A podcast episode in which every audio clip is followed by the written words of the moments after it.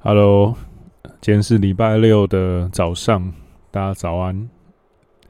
我不是要提供什么高价值早餐，我只是单纯的要分享一个我最近在一本书上面看到的新概念，叫做“知识不会被课税”。然后我原本是想要把它打成一篇很精致的电子报啦，然后呃用一些别的方式把它更精致化的。后来我觉得。不行，因为最近刚好卡到大罪计划上市的档期，然后现在正在处理各种如火如荼的预购。那哦对，然后先我要先工商吗？哦，我好懒得工商，好，先我先我不要工商好了，反正我连接都放在我的那个 这一集 Podcast 的那个资讯栏里面。嗯，有兴趣就去看，啊，没兴趣就算了。好，我的工商结束了，就这样。非常佛系的工商啊，就这样子。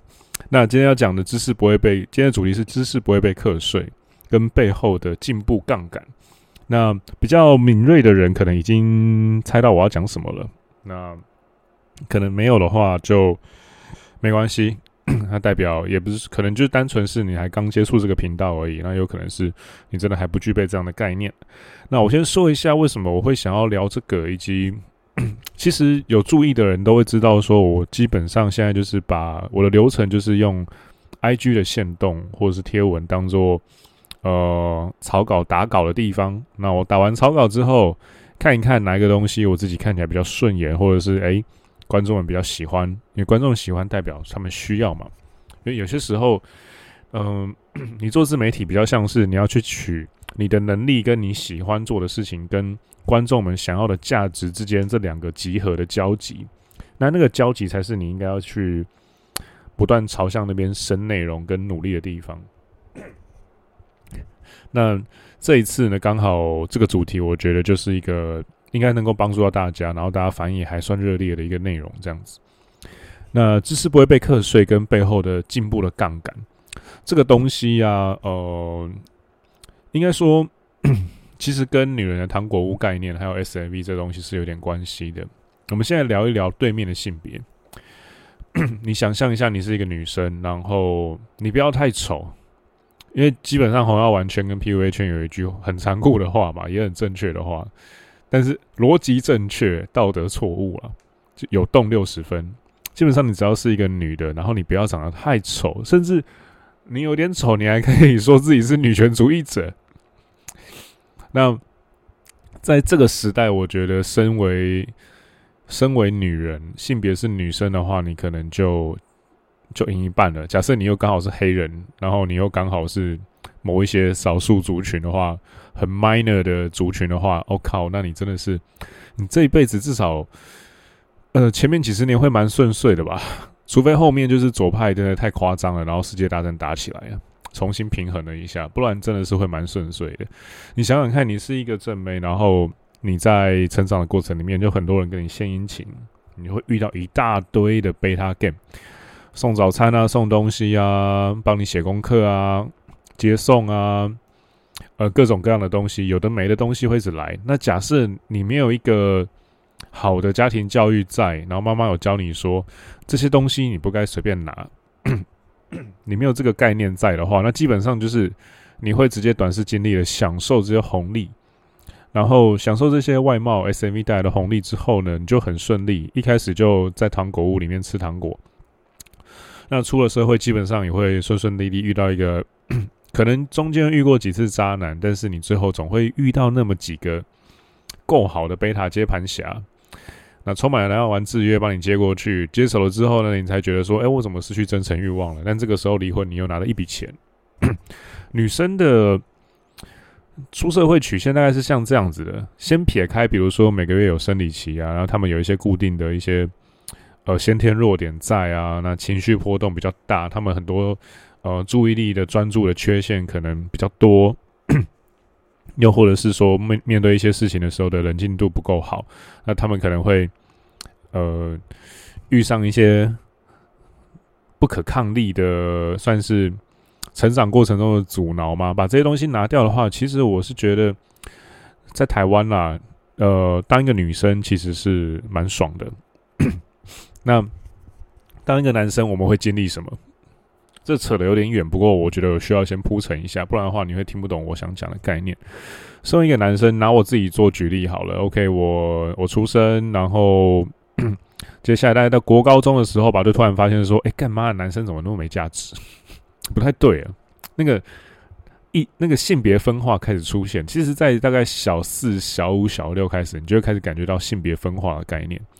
然后到国中、高中开始慢慢慢慢感觉到说，哎，干嘛男生有不可弃置性呢？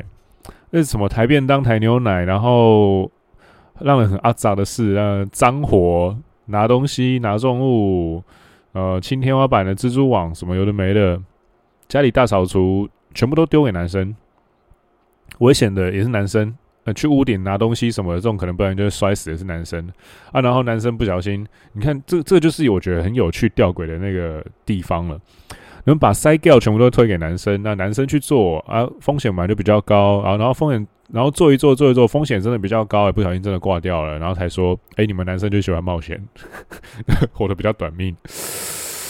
哎，是可以这样讲，没错啦，但是。这对这中间的逻辑，当然男生天生也是比较有冒险精神，喜欢尝试一些东西。但是我们从小就背负比较高的风险。那不过这个会扯到演化去了，我就先拉回来。那然后呢，到大学开始发现说，干妈的当男生怎么那么砍啊？干好累哦，看这个不行，那个不行，然后这个人不屌你，那个人不屌你，然后女生你很正，然后就不断有学长来约联谊，然后然后开。保时捷，或者是开一些跑车过来接他们，然后再长得正一点的哦，那个真的是待遇就不一样了，被捧在手心上。然后那个时候，我觉得就还蛮充斥着各种，你会很困惑啊，你会对这个世界觉得说，我到底来干嘛的？为什么？因为那个时候完全没有红药丸的概念，然后就觉得有点自暴自弃。那 一方面又觉得说，家里就是有些地方管得太严。那，所以我就一股脑，我就冲到了日本去念书，然后看到了一些新世界，然后才知道说，哦，在文化差异的比较之下，才发开始发现说，抓到一点端倪，知道说，哦，原来世界运作的法则不是表面上看到的那样子，还有一些别的东西在。但 那个时候也还没有具体到说，知道啊，这是红药丸，这是蓝药丸，这个是什么什么什么动态，这个是怎么样的赛局，这个是什么什么样的局。那当时当然都还没有这些概念，也都还还看不太懂那些人性之间的价值流动了。那单纯就是觉得说，干嘛当男生真的很累，就没有人要屌你，然后你什么东西都只能从零开始，你会你会常常时不时的就油然而生一股很很操他妈的绝望感啊！我不知道该怎么讲。那所以基本上二十岁前半。甚至到二十岁的二十二十七岁以前吧，你都到就是毕业之后到二十七岁之间的这段时段，都会是抱着一股小小的绝望了。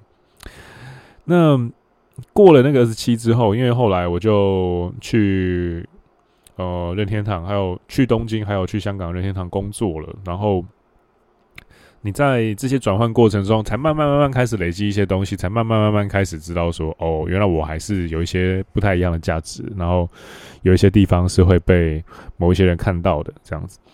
啊，尤其是做自媒体之后，好，那这就接回来啦，接回来我要讲的东西了。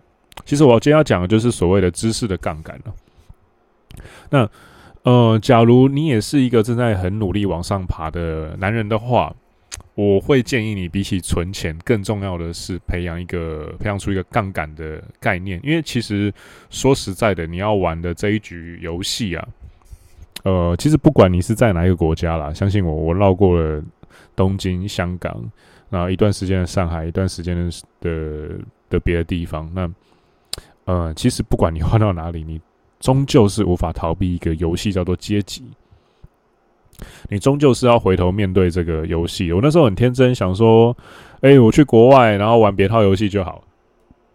”那个时候还不知道 Sigma 这个概念，其实那个就有点像 Sigma 了，遁逃到另外一个市场，找到自己的 niche，然后找到之后呢，努力的崛起。但是其实我后来才发现说，其实那个没有没有那么简单。你光是要在自己的文化脉络之下的国家，呃，翻转阶级就已经够困难了。然后那个时候，我他妈的不知道，我操他妈的，把自己玩到地狱等级的难度的游戏，我跑去东京想要做阶级翻转，啊！但那个时候我以为能够达到，但是是因为周遭，比如说他们已经。他们有家人已经在东京置产啦，他们已经有一些在在日本的背景啦，他们已经有一些亲戚在日本了。他们是已经经过了几个世代的耕耘，然后他是去接手那个 那个成果的。那那时候我还不太知道，然后我就傻傻的想说，我应该也可以这个样子。但努力了几年之后，发现说我他妈太天真了，我还是乖乖的就每天搭三手线，然后小确幸，偶尔吃个拉面。偶尔早上吃个荞麦面，然后度过这些辛苦的时期就好了。那后来我还是回来了啦。那为什么我说杠杆很重要呢？呃，举例来说好了，你假如是真的去走储蓄，你真的是要走台湾男人的那种五子登科路线。好，然后你你出社会，我那时候刚出社会，第一份工作是万代，台湾的万代，他给我三万二，我觉得还算 OK 啦，蛮好的薪水。那但问题是，你就会死薪水三万二，那偶尔三万三，然后慢慢慢慢，一年可能加个几百块，或是一两千块，慢慢慢慢这样上去。那有可能不会上去，然后接下来就要面对房贷、车贷，啊，还有假设你是外县市人的话，你要面对房租，房租你就直接吃了三分之一到快一半了，然后你不用说，你还要去健身干嘛的啦？你我用好，我算算多一点，剩三万五好了。然后现在房租，我当年在内湖租是一万三还一万二，我现在租大概一万五千多。呃，好，用三万五好了。我我这样扣掉房租，我还剩两万，我剩两万，我再去个，比如说伙食费什么的，你吃好一点，好，去掉一万，那你剩一万。假设你还要请教练、健身房，你剩你剩一万，你有办法做这些事吗？你要自我提升之类的，有的没的鬼，来个饭局什么的，你马上被对冲掉，可能好几千块，你到底还剩多少？你走这种稳当路线的话，呃，基本上就是一个人生赛局上的贝塔路线的话，呃，我是觉得你会离杰出有点遥远了。我那个时候就是我的本能感受到这些事情，才把自己洗去国外去的。那。因为那个时候我在台湾工作了大概四五个月之后，我就发现说，干、这样不行哎、妈的，扣掉房租，扣掉这些东西，扣掉健身房，那、这样不行哎、而那个时候是二零一五年的，我记得是大概六月七月的时候的我，然后那个时候我就很，我就很焦虑。呃，我记得那个时候我还住在内湖，然后我去附近的大湖公园散步，从金龙路一路走到大湖公园。然后沿路在 Seven 上面，那那时候我记得好像也是蛮热的。那晚上散步的时候还是会流汗，然后就觉得说，干我买个冰吃好了，边吃边散步边想事情。那时候很可很悲催的是，我就想到说啊，看我这样买冰，好几十块我就不见了啊，他说可以吃半个便当，看这样子不行哎、那然后我就发现说，看这个思维好像真的不行哎、我我连买个冰棒我都要。再三考虑，我我的人生就就就这样子了吗？就我要一辈子陷在一个我可能大热天要考虑我能不能买冰棒，冬天我可能还要想说买个关东煮，我都要考虑再三。呃，我真的要这样子过我的一生吗？那我从小就是那种 很不乖的人啊，就是人家叫我干嘛，我就会去思考说，我假如不照他说的做的话，我可以干嘛？所以。我那时候就很激烈的有一个内在冲突，觉得说干我不行哎、我一定要突破一些东西。算了，去国外好了。那好险，那时候我去的不是柬埔寨，不然的话，我现在应该已经是已经器官被拔光了。好险，我去的是日本。虽然虽然赚的不多，甚至某些意义上日本税太重，我还亏钱。不过还好，我现在是完好的回来了。那假设你是要努力往上爬，那你可能刚觉醒，或者是刚。有了一些闲钱，然后有一些盈余出来，然后你觉得说，啊，哎，Ivan，我现在要走红药丸觉醒之路，我想要自我提升，那我想要翻转一些自己身上的价值，我该怎么做呢？我会建议你买知识型产品，或是升级你的工具，而不是存钱。存钱你有可能会被呃用定存好了，你储蓄的趴数，你可能不是可能啊，就是会被通膨还有战争给对冲。战争是更糟的啦，但通膨是会持续稳定的发生的。所以假设你走稳定储蓄路线的话，你都你就知道说，你盈余出来的这些东西，除非你的母数很大了，你可能是储蓄几千万，那个那个例外，但是基本上你就是会被通膨对冲掉你的那个趴数啊。那怎么办呢？什么东西是不会通膨的？甚至你会跟酒一样，就是越放越值钱。那那这个东西，甚至它也不会被课税，呃，没有别的知识。所以说，有额外资源的时候，我会优先做这些事情。呃，拿我自己当例子好了，因为我现在有在做自媒体的事业，那会贩售一些线上型呃线上的知识型产品。所以说，我会觉得是最重要是升级可以放大你的感官的东西，也就是你的创作工具，例如你的手机、平板、电脑，一切的三 C 的设备。然后呢，把平常收集的呃各种课程的清单一次梭哈，然后去做一些可以去放松加上可以取材的事情，例如旅行，又或者是你可以上一些那种比较呃轻松，然后跟你目前的人生主轴跟你的一些人生课题没有直接关系的一些兴趣类的课程，比如说画画啊，画个油画啊。或是亚克力颜料的课程，这些都可以。那为什么呢？因为换手机的话，几乎是你的感官的延伸，你的电子眼、电子耳，甚至是你的电子脑。说真的，你的因为看过太多了，你那种照片画素太烂，然后文章跟草稿一样乱，然后你可能因为手机太烂，你打字追不上你的速度，然后冒出一堆错字跟呃标点符号会跳掉啊什么的。你硬价值再高，你还是没办法传达你的理念啊。你的东西出来就是很粗糙。人家随便出一个精致的东西，把你打死了，你就直接消失在市场上。演算法根本不会屌你。演算法其实应该说，现代的各种社交媒体的演算法，就是某种程度上的达尔文主义啦。它就是一种人择的概念，就是在虚拟的丛林里面，然后以前是天择，现在是人择，然后它会设出一些条件，然后把你筛选掉。演算法就是现在的那个隐藏的第三第三只上帝的手，这样子。那虽然比如说，呃，举个例子好了，通常是女生啊，我妈，因为他们都会从一种保守的，呃，负面的，不是不是真的是情绪负面那种负面，是逻辑上的负面的删除法，他们会去用一种比较保守的态度看世界，所以通常会这样子，就比如说，呃，我正宫或者是我妈，有时候常常都会问我们说，都会跟我讲说，你为什么乱买东西？你为什么什么什么的？但是其实这些乱买东西看起来是乱买东西啦，背后是有一定的逻辑的。比如说，我会优先升级我的三 C 设备，像呃麦克风、好的电脑、好的手机，那尤其是好的手机，它的好的镜头，哦，你不知道那个可以拍出多棒的东西。你留下某一个很棒的瞬间，变成了某一篇 Go Viral 的文章，或者是 Podcast 的那个素材的话，你不知道那个有多么宝贵，那个是。金钱无法衡量的价值，而且我自从换了十三的 Pro Max 之后，因为它处理速度什么都变很快了。我以前旧的呃 Ten S 的 iPhone 打开 Evernote，然后去就是我的笔站系统打开，然后打字啊什么的，然后跳资料夹什么的，它都超 lag，超级卡顿，你根本没办法配合你脑袋的速度。然后现在 Pro Max 就是哦。他我打字很快，他也追得上我。然后我思绪切换很快，我要一直切资料夹，或是切记事，哦，我要一直剪贴东西，我要剪贴网页什么的。OK，咻咻咻就全部都结束了。我省下来的时间可以去想更多东西。我通常有个习惯呢，就是我很习惯最短时间内把我的三 C 产品打开，用最短的路径把该处理的事情处理完。然后我还蛮喜欢坐着发呆的。对，我这人有个怪癖，就是喜欢坐着，然后看天空，或者看窗户外面发呆。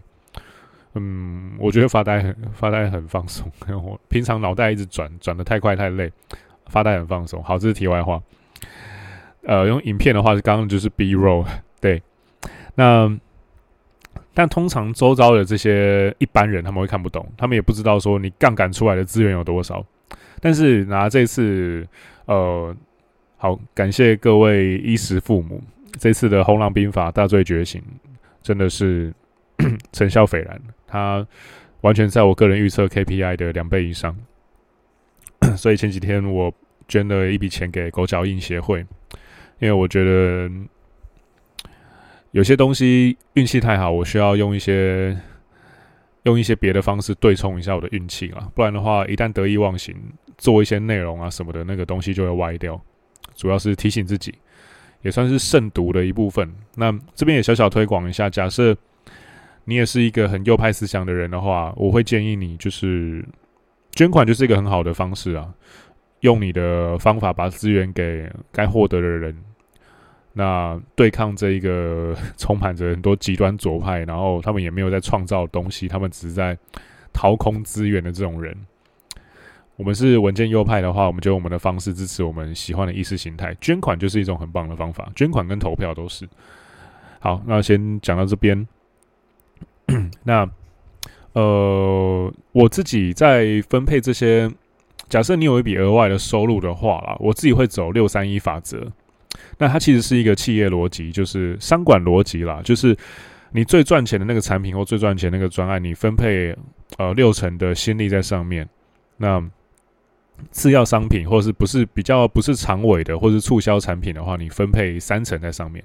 然后你分配一层的资源跟人力在呃研发新产品上面。所以像这次的话，我自己就是 OK，我呃生活中可能。主要的必要的开销，我就是把这次的收入的六成分配在里面。那收入的三成，我就基本上就是把我平常收集的一些课程的清单，那一次全部报名完，然后排时间一个个去上。那一个个去上，一个一个认识新的人、新的朋友，那学会新的技能。那像比如说这一次，我觉得很好笑，因为。刚然后对啊，我先把六三一法则讲完，太多想要分享的东西，有点跳，不好意思。那最后的那个六三一的一，就是我想要对冲一下这次的好运，提醒自己不要得意忘形。我想要慎独，谨慎一点。那所以说我把里面的一层就是拉出来，然后去做了狗脚印的捐款的行为，这样子。那 其实这个。刚刚的那个三的部分，六三一的三的部分卖课程呢，蛮有趣的一个插曲是，就是昨天可能有人在 IG 上已经先看到一点一点一点一点只字片语了，就是因为刚好有呃几个国外的粉丝，然后他们想要购买《大罪觉醒》，但是他们没办法呃转账汇款，所以我就先请那个 J 帮我用那个。呃，绿界去先代收他们的信用卡，这样子。那 因为他们会有一个时间差嘛，不会那么快就进款，所以我就先把这笔钱就先放在 J 那里。然后后来想到的时候，我就想说，不对啊，这笔钱，嗯，刚好六三一法则里面的三三成的分配扣打还有。然后我想说，干 IG Game 应该里面我我其实观望很久了，我就觉得说里面应该会有几个我还蛮缺的。最后几块拼图这样子，那 呃，我就想说，哎，对啊，那反正刚好有那个款项在他那边，那不如我就直接凑一凑好了。我就跟 Jay 说，哎，你你算一下，你现在 IG Game 二点零最新的价格是多少？然后你帮我扣掉那个还放在你那边的款项，那差额跟我讲，然后给我给我你的户头，我直接转账，然后我就。他就他就有点吓到，然后我就后来我就真的补了补了差额，然后当他的学生，可能有一些人会以为说我们是把对方当助教这样，没有，我们是真的去买对方的课的，因为我很好奇他的一些，比如说经营的方式，一些 know how 跟他的销售的过程，其实我觉得是这个样子啊。书的有一些书的重点，你要画线是要画在书的外面，不是画在书的里面。例如我买 J 的课程，其实重点就在于说，我想看他的是怎么做课程，怎么样去。我本来是讲想要讲煽动群众的，但应该不是 管理社群。这个听到应该想打我。那他是怎么样去管理社群的？他是怎么样去提供价值？他是怎么样去包装他自己的？他是怎么样去抓那个销售的节奏跟脚本的？现在比较是在看这个。那。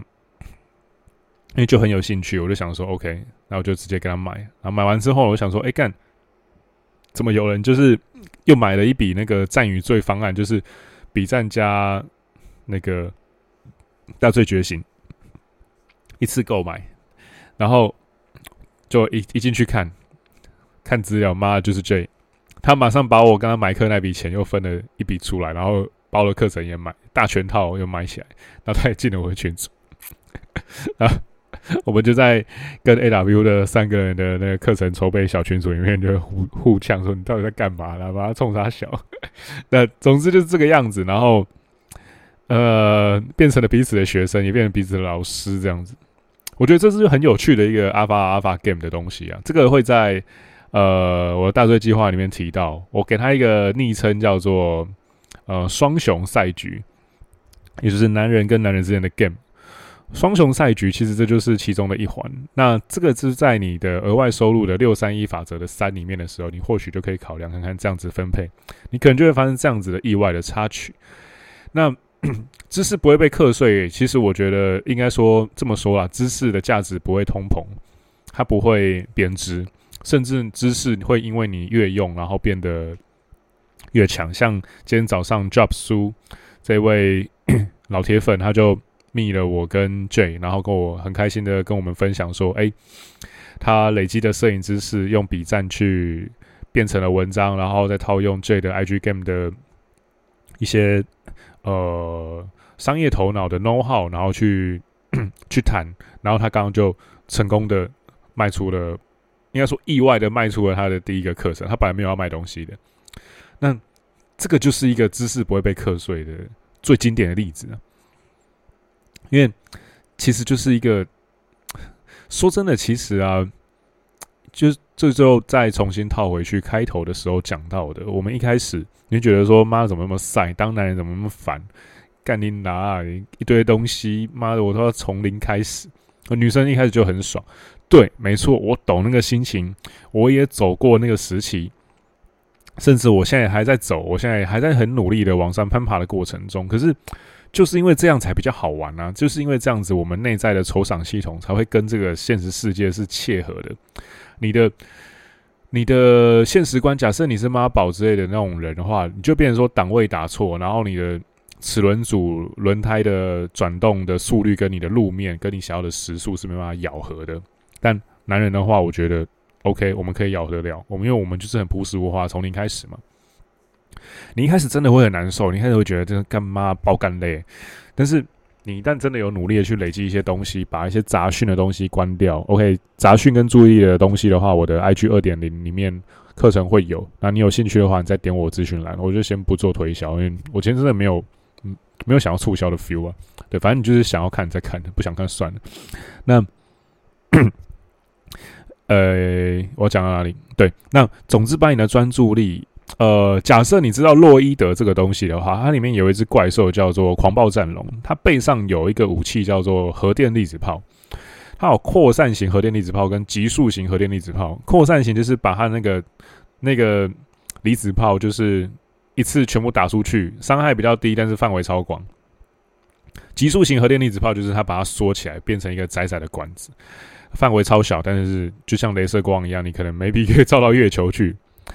那注意力其实就是一个很像这样子的东西的一个资源啦。那你假如能够很恐怖的把它集中在一个很小的点，然后超他妈努力一直去去冲冲爆的话，哦干，那个真的是 不可限量。男人身上的潜力其实是很恐怖的。只要你把那种对女人分心的欲望，把你的性欲，把你的七大原始的。呃，衍生成罪孽，但其实就是一些原始的设定跟欲望，好好的做管理的话，那都是超级强大的武器。这就是我的大罪计划为什么要做这件事情。然后我一开始之所以会先出笔战，是因为我想要让大家有一个笔记本，有一个知识的框架，可以留住我后面想提供的其他更多的课程，其他更多的知识。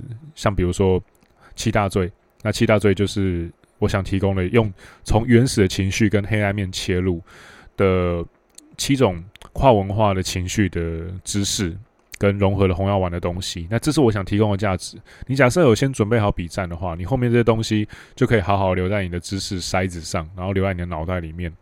那这些知识呢，也许某一天就会像 Job 书一样，那它可能突然变现成一个产品，然后突然就可以卖了。甚至一开始也没有打算要做销售，会逆过来。其实跟我当初做比赛也很像，我当初做比赛也是也是一个意外啦。那那个时候其实我对自媒体有点心灰意冷，本来想说不想做了，结果对谁知道呢？现在变成这个样子。啊、很多东西都是意外，但是你要准备好，呃，抓住机会的那个勇气，跟抓住机会的那个视野，跟那个手的力气啊，那这就是你平常要去培养跟累积的。那知识不会被课税，其实背后的意涵就是，你累积的知识，你用钱，你用资源去换了一些知识回来，你找一些师傅，找一些老师。那这个过程其实比起单纯的知识累积，你可能会认识一些新的人，你会累积一些人脉，你会累积一些资源。那这个东西之后会怎么做？之后会怎么杠杆？之后会变成一个怎么样的东西？那是很可怕的。杠杆就有那几种嘛，省力费时，或是呃。省时费力，你就想象成你花钱就是可以省力啊、你要花，你当然也是可以慢慢弄，你就花时间，但是你会花比较少钱，但是你时间哦就花超多。那这个中间的平衡点，你要花时间，你要花钱，还是你的时间比较便宜，还是你的钱比较便宜？呃，某种意义上取决于你现在能力跟你所在的阶级啦。但我会觉得说，假设你要往上，你要从无产阶级翻转。至少先往中产前进的话，哦，那用钱的方式，你要把它看成像是赌局上的筹码，你要一直丢这些筹码去换东西回来。那某种意义上，它是有风险的。但是，我是觉得买课提升自己的一些认知的，扩张自己的认知边界，提升自己的某一些地方的专精的领域的知识，我是觉得很重要的。像比如说，我做自媒体，我平常累积的美感，是因为我很喜欢。呃，看展，看艺术品，所以我莫名其妙有些时候随便画一个东西，你就觉得说，干，Ivan 画这个线怎么怎么这么有感觉？那个配色怎么 这么棒？大罪就是又黑又紫，偶尔配一下白，然后在无罪跟有罪之间飘荡，然后紫色这种 这种有点。有点银血的颜色，就这样子一直缠绕在我的眼睛的某个角落。然后笔战怎么就感觉搞得很像骇客一样？那个主视觉又黑又绿的，来个蛇，来个萤幕，怎么？哦，对，蛇是智慧结晶呢。那我是不是也变得跟蛇一样阴险狡诈又聪明之类的？巴拉巴拉巴拉巴拉巴拉。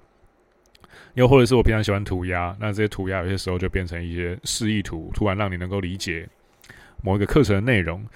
呃，又好比我平常就蛮喜欢，就是跟我的，因为我正值现在目前是正职健身教练，那跟学生聊天，跟学生 game，那这个东西我就可以应用在 podcast 里面。只是我我的这个 game 是一对多，然后是在是在线上的虚拟世界，但其实大同小异。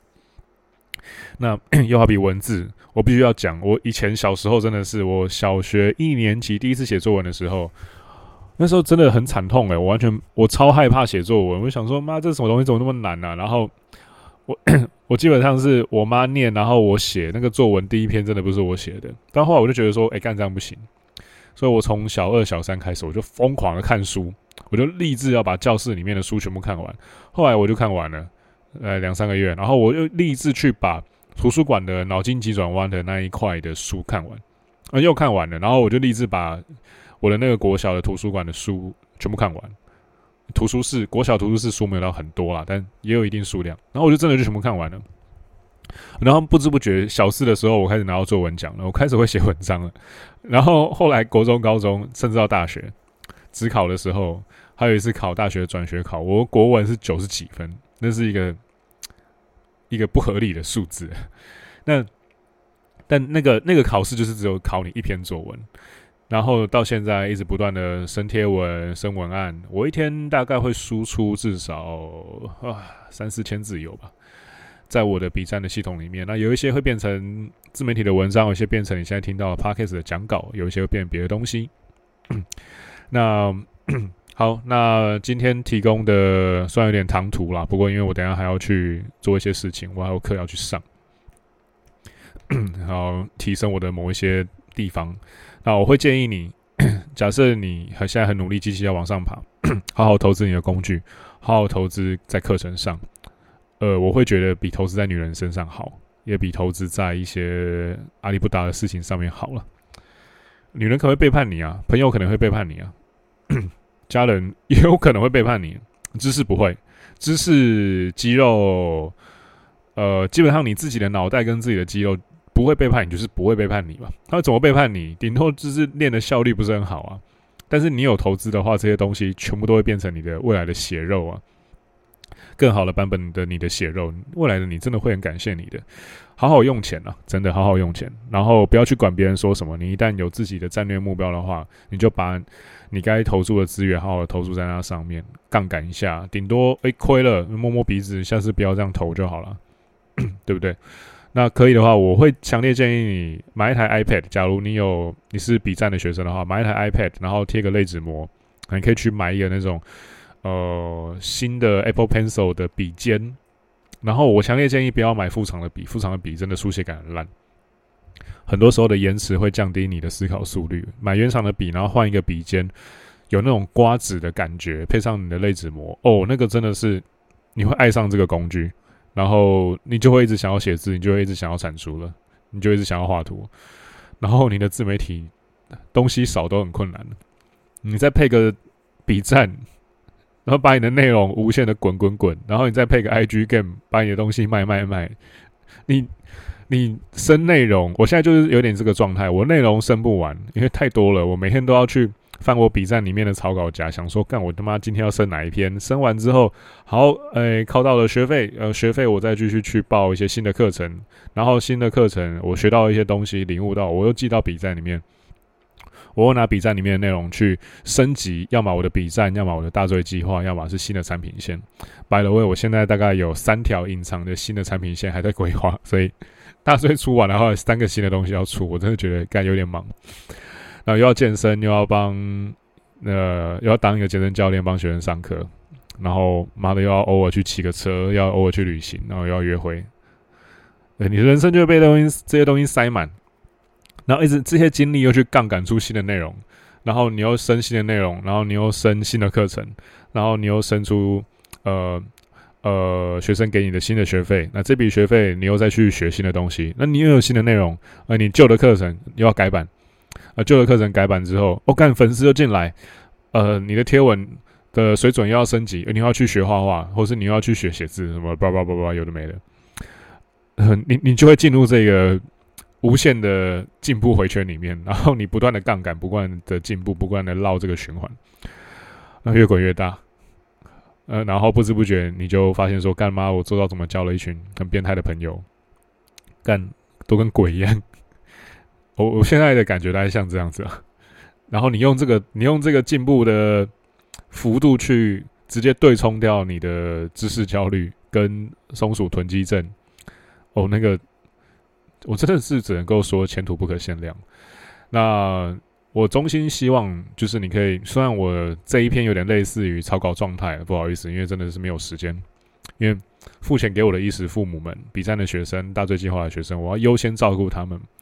那所以说，最近的免费 podcast 就会像这样子，比较像是在一个呃半草稿阶段的内容这样子。那当然，你想要知道更多，你对某个概念有兴趣，你还是可以私讯我，跟我讨论。